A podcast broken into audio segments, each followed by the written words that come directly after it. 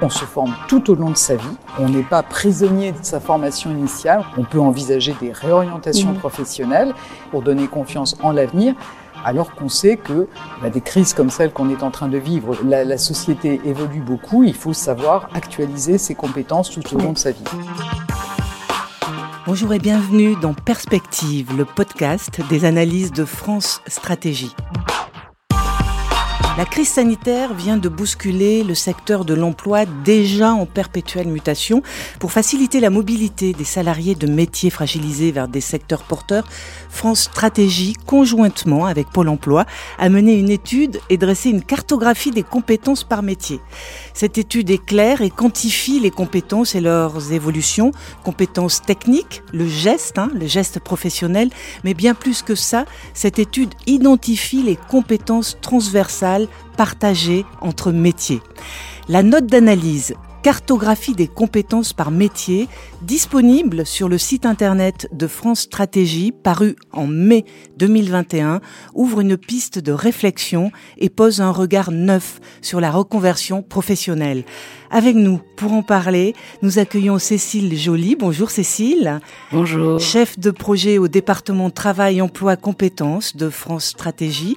Et Martin Ray. Bonjour Martin. Bonjour. Chargé d'études au même département.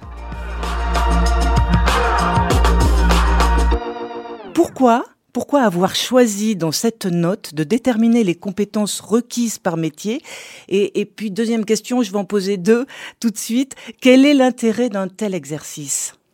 Alors la première raison, euh, vous l'avez évoqué dans votre introduction, elle est évidemment conjoncturelle.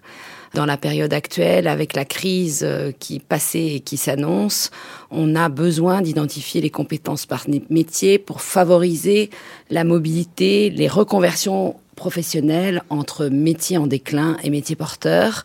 Et effectivement, de manière plus structurelle, et c'est la deuxième raison qui nous a amené euh, à travailler euh, sur la longue durée hein, euh, sur cette question, c'est qu'en fait, on a besoin d'avoir une fluidité sur le marché du travail et que l'identification des compétences par métier, ça permet de les valoriser hein, oui. individuellement. Mmh.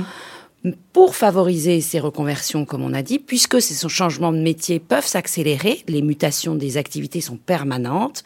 Et puis d'un autre côté, on a aussi une adaptation de la formation avec une forme de modularité, de bloc de compétences qu'on pourrait effectivement utilement transférer d'un métier à l'autre. Vous voulez rajouter quelque chose, Martin?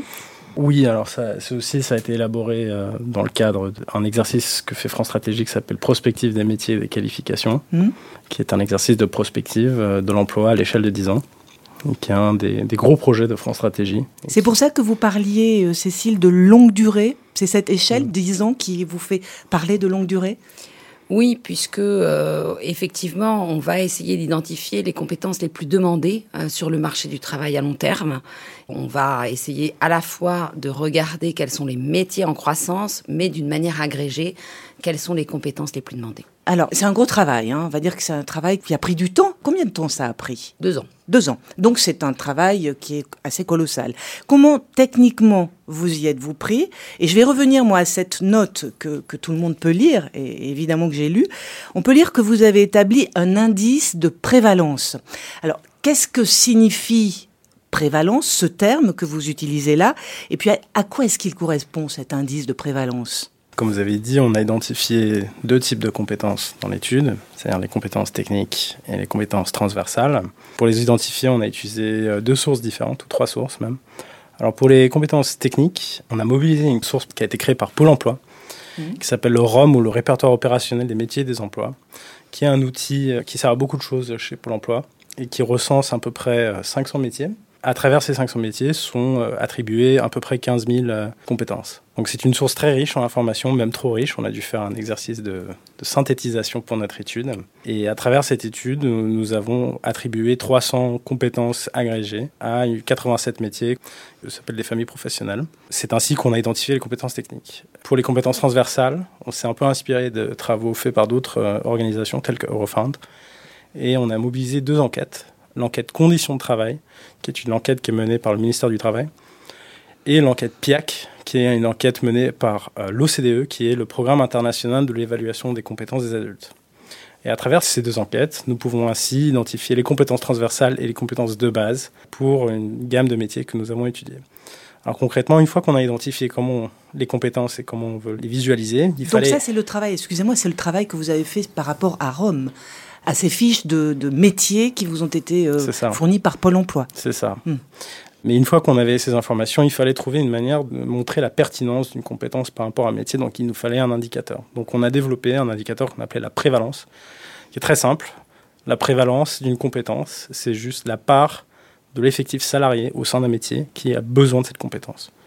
Donc ça va de 0 à 1. Si c'est 1, c'est-à-dire l'intégralité de l'effectif a besoin de cette compétence, 50%, la moitié, etc.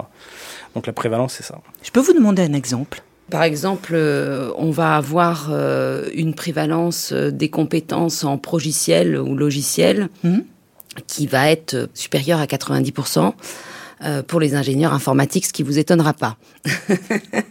en revanche, évidemment, cette compétence va être beaucoup plus faible dans le métier d'agent d'entretien, par exemple. Donc, on va avoir une gradation de la prévalence des compétences par métier. Cette prévalence, elle était importante. C'est sur cette prévalence que vous avez euh, basé toute votre euh, étude ensuite. Bah, c'est beaucoup plus qu'une euh, simple mesure statistique. Il y avait un gros travail derrière. De, d'ailleurs tout début du projet. C'était de revenir sur qu'est-ce qu'une compétence, l'origine même de la notion de compétence, on remontait même à la psychologie, les origines de la psychologie. Et du coup, il y avait beaucoup de questions à se poser sur qu'est-ce que ça veut dire, parce qu'au début on pensait peut-être d'intensité, hmm ça veut dire une intensité de compétence. Euh, et nous, nous sommes arrivés à la conclusion qu'une compétence, soit on en a besoin, soit on n'a pas besoin. On mm. peut l'utiliser tous les jours, une fois par mois.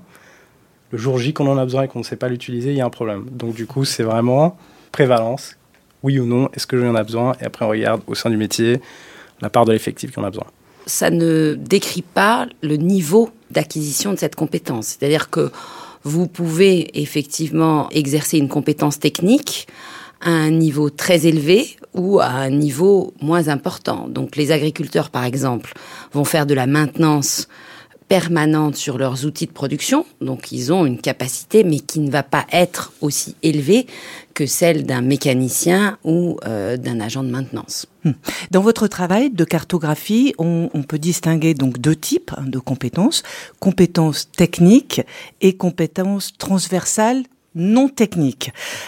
Ça serait peut-être intéressant d'approfondir ces deux compétences, mais auparavant, est-ce qu'il est possible de comprendre à quoi elles renvoient ces deux compétences?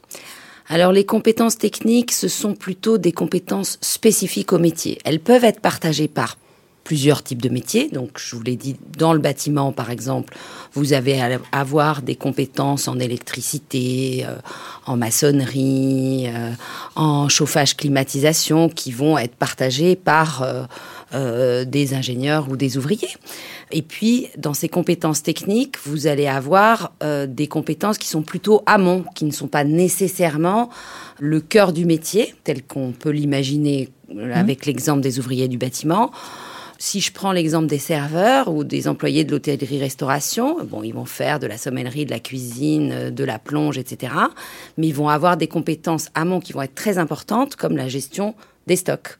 Et donc, dans tous les métiers, on va avoir ce type de compétences. Et puis, donc, on a des compétences transversales qu'on identifie comme telles, puisque elles, elles sont pas spécifiques au métier. Justement, elles sont génériques elles sont partagées par tous les métiers. Par l'agriculteur, par le serveur. Voilà. Et euh, elles relèvent de différents domaines. On a une première série de compétences transversales qu'on appelle souvent des compétences comportementales, qui sont plutôt des compétences d'interaction relationnelle, qui euh, sont liées euh, à l'organisation du travail parce qu'on a une intensité de travail en équipe, mais qui sont liées aussi au contact avec le public ou qui sont liées à la gestion de la charge émotionnelle. Vous avez une deuxième catégorie de compétences transversales qui sont les compétences de gestion des risques et qui sont très importantes aujourd'hui dans les entreprises. Gestion des risques financiers, gestion des risques qualité et euh, gestion des risques physiques euh, qui dans certains domaines professionnels sont aussi euh, très prégnants.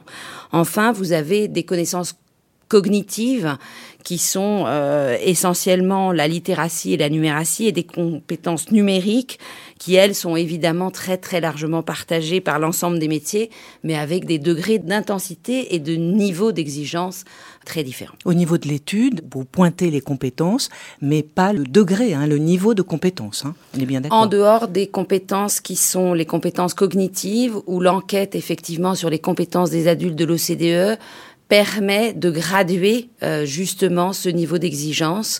Mais on n'a aucune enquête aujourd'hui, puisque c'est très subjectif, évidemment, euh, qui disent quel est le niveau réel des employés ou euh, requis des employés. Ça relève presque de la qualification. Et ça, c'est quelque chose qui effectivement est relativement normé par les conventions collectives. Les compétences techniques, quelles sont celles dans les métiers que vous avez pu étudier euh, qui sont le plus partagées? Il y a deux grosses familles de compétences qui figurent parmi les top 20 compétences techniques. En France, dans la première famille, c'est vraiment euh, ce qu'on pourrait dire sont des compétences qui sont périphériques au cœur de l'activité, mais de beaucoup, beaucoup de secteurs et de différentes. Euh, C'est-à-dire périphériques au cœur de l'activité C'est-à-dire que c'est pas la compétence qui identifie le métier principalement, mais qui est quand même fondamentale pour l'exercice d'un métier. Et ce sont des compétences qui apparaissent un peu dans tous les secteurs dans beaucoup de différents métiers assez différents. Et dans, ces compétences, on a des compétences telles que la gestion des stocks et des commandes, qui est une des plus grosses compétences en France, voire la plus grosse, des actes comptables, donc la comptabilité, les calculs et euh, le relation client. Après, la deuxième famille qu'on obtient, c'est vraiment très lié à euh, les préoccupations liées à la sécurité, à l'hygiène et bien sûr à l'environnement réglementaire. Donc, ce sont des compétences telles que la maîtrise de son environnement juridique ou réglementaire. Il y a beaucoup de métiers sont réglementés pour des raisons X ou Y de sécurité ou de droit, et du fait, euh, les gens doivent connaître euh, les règles qu'ils exercent, dans lesquelles ils exercent. Après, il y a évidemment il y a l'hygiène et le sanitaire, donc euh, connaître son, la réglementation. Et quels que soient les secteurs de métier? Bah, ça apparaît dans beaucoup de métiers. Donc, ça peut venir dans, chez les cuisiniers pour l'hygiène, professions médico-sociaux, dans les professions aide à la personne, dans l'éducation. Et puis là, on voit poindre quand même tout de même des professions dont on va avoir besoin et dont on a besoin hein, dans ce que vous dites. Donc du coup, ce sont des compétences qui apparaissent un peu dans beaucoup, beaucoup de secteurs et du coup sont demandées par des sommes assez impressionnantes d'emploi. Donc du coup, ils figurent naturellement parmi les top compétences en France. Par rapport à comment ils ont évolué, mmh. d'abord, il y a une grosse précision à faire sur l'étude c'est que nous avons fait ce qu'on appelle une rétrospective statique. C'est-à-dire? Statique, ça veut dire qu'on ne regarde pas comment les compétences évoluent au sein des métiers regarde comment est-ce que l'effectif, quand l'effectif des métiers change sur la période qu'on observe, dans ce cas-ci c'était entre 2012 et 2018, on regarde donc comment euh, la demande des compétences a changé au niveau national. Donc c'est statique dans le sens qu'au sein des métiers, ça n'a pas changé. Quand on fait ça et qu'on regarde au niveau national, vu que ce sont des compétences les plus demandées, et donc dans plusieurs secteurs, plusieurs filières, on va agréger beaucoup de dynamiques qui sont propres à chaque secteur. Certains secteurs sont extrêmement conjoncturels, d'autres résistent à la conjoncture. Et du coup, ce qu'on va retrouver dans l'évolution de ces, compétences, c'est vraiment la conjoncture nationale. C'est-à-dire, ça va suivre grosso modo comment euh, l'emploi national salarié a évolué sur la période. Lorsque vous parlez de national, ça veut dire que vous parlez globalement euh, et non pas métier par métier. C'est bien ce que je comprends. Hein. C'est ça. C'est vraiment le niveau France Métro national. D'accord. Et donc, c'est à compétences constantes par métier et on regarde la déformation de l'emploi des métiers et on en déduit les compétences qui sont les plus demandées. Vous établissez également une liste de compétences que vous qualifiez de transversales non techniques. Quelles sont-elles, ces compétences transversales non techniques? Alors, c'est celles que je vous ai euh, évoquées tout à l'heure. Donc, ce sont les compétences comportementales, les compétences euh, en gestion de risque et les compétences cognitives et numériques. Et quels sont les métiers qui euh, les requièrent hein, le plus? Les compétences comportementales, pour commencer, elles sont particulièrement mobilisées en fait par tous les métiers d'aide et de soutien aux plus vulnérables, hein, que ce soit euh, l'éducation, la santé, euh, mais surtout la santé et le médico-social, puisque ce sont des métiers qui vont à la fois avoir un travail en équipe très important, c'est vrai à l'hôpital, mhm. euh, qui vont avoir une charge émotionnelle forte et qui vont avoir un contact évidemment avec les patients très importants parmi les plus importants des, des métiers. Mais aussi on va avoir dans ces compétences comportementales une très forte occurrence des euh, métiers régaliens de la sécurité, hein, armée, police, pompiers, qui aussi hein, travaillent en équipe, ont une charge émotionnelle forte et euh, sont en contact avec le public. Et puis euh, vous avez les ouvriers du bâtiment qui ont cette particularité d'avoir euh, le score de travail en équipe le plus élevé de tous les métiers, parce qu'effectivement, euh, l'interaction entre les différents corps de métier sur un chantier, c'est extrêmement important. C'est capital. déterminant pour euh, la bonne réussite de l'ouvrage. Ensuite, vous avez les, sur les compétences liées à la gestion des risques financiers de qualité, ces risques-là sont particulièrement mobilisés, cette gestion des risques est particulièrement mobilisée par les métiers de l'industrie du bâtiment et du transport parce que ces euh, métiers comportent des enjeux financiers et des exigences qualité très importantes. La gestion qualité, elle est aussi très importante en termes d'hygiène, en particulier euh, chez les soignants, euh, bien entendu.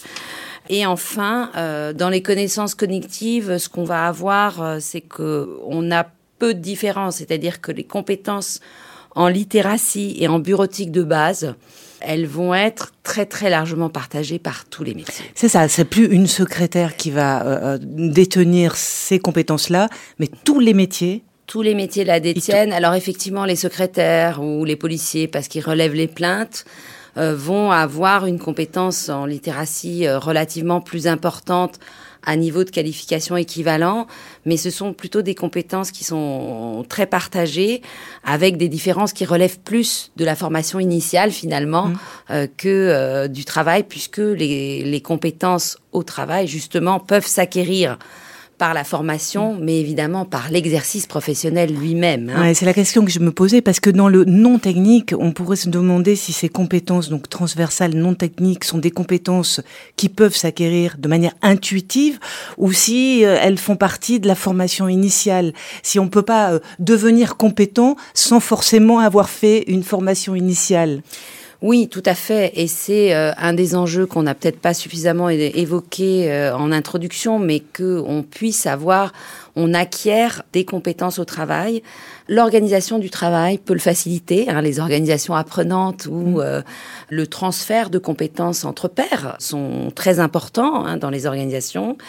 Et en général, dans les organisations où on a beaucoup d'apprentissage informel, on a aussi de l'apprentissage formel. C'est en général, euh, ça se combine. Après, on a une difficulté réelle qui est que certains métiers, quand ils sont très solitaires, on a peu de transfert de connaissances, évidemment, entre pairs, et puis qu'on a une difficulté qui ne nous est pas propre en France, hein, mais où finalement la formation continue reproduit les inégalités de formation initiale, puisque ce sont les moins bien formés qui vont être moins formés au cours de leur vie active. Donc le travail que vous avez fait peut euh, permettre de d'envisager cette formation évidemment différemment. Euh, moi je me disais que rien n'était simple lorsqu'on changeait de métier, d'activité professionnelle et quand vous me parlez de ces compétences transversales, elles peuvent apparaître comme un ancrage sécurisant, puisqu'une partie de ces compétences, on les acquiert non pas en formation initiale, mais dans l'entreprise. Mhm. Est-ce que c'est une lecture qu'on peut avoir d'une étude comme celle-ci? Alors les compétences, effectivement, c'est toujours quelque chose aussi en train de se faire. C'est-à-dire une compétence n'est pas une connaissance, c'est la mise en œuvre d'un savoir qui peut être un savoir acquis en formation, qui peut être un savoir transmis par des pairs ou qui peut être un savoir transmis par sa famille, hein, puisque on a aussi euh, des compétences qui nous sont transmises. Et donc c'est la manière de les exercer. Donc on peut effectivement imaginer que plus on les exerce, plus on est compétent. Et donc mm. de ce point de vue, il y a une complémentarité entre le travail et la formation qui euh, permet effectivement d'être réellement compétents. Est-ce que pour ces compétences techniques, vous avez identifié une évolution de leur demande ces dernières années? Oui.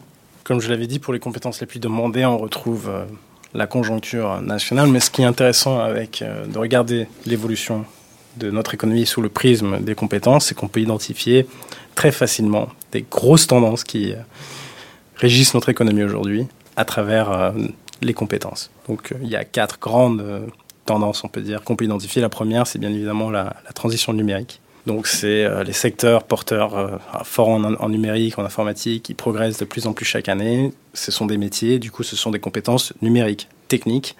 Ça veut dire c'est euh, la conception des systèmes d'informatique, le câblage informatique et aussi tout ce qui est lié à logiciels et progiciels, c'est-à-dire savoir coder, des logiciels adaptés très spécifiques à un métier, etc. L'autre grosse transition, bien évidemment, c'est la transition verte, et plus précisément la transition énergétique. Ici, ça va plutôt venir des, métiers, certains métiers de l'industrie, mais aussi plutôt de, la construction pour le coup. Et là, ce qu'on voit. Euh, les, métiers du bâtiment, vous dites Les métiers du bâtiment, mmh. voilà. Et dans ces compétences, on voit euh, le, chauffage et la climatisation, de 1. Et de, de 2, on voit euh, tout ce qui est lié à l'efficacité énergétique et le développement durable. Donc, ça, c'est sur la période 2012-2018. Bien évidemment, par la suite, on peut imaginer ça va, ça va continuer à progresser, surtout si on regarde en termes de ma prime rénov, des choses comme ça ça, va être des compétences de plus en plus demandées. Sur ces deux secteurs, sur le numérique ah et sur euh, la transition écologique. Oui, on peut, sans trop se mouiller, supposer que la tendance va continuer.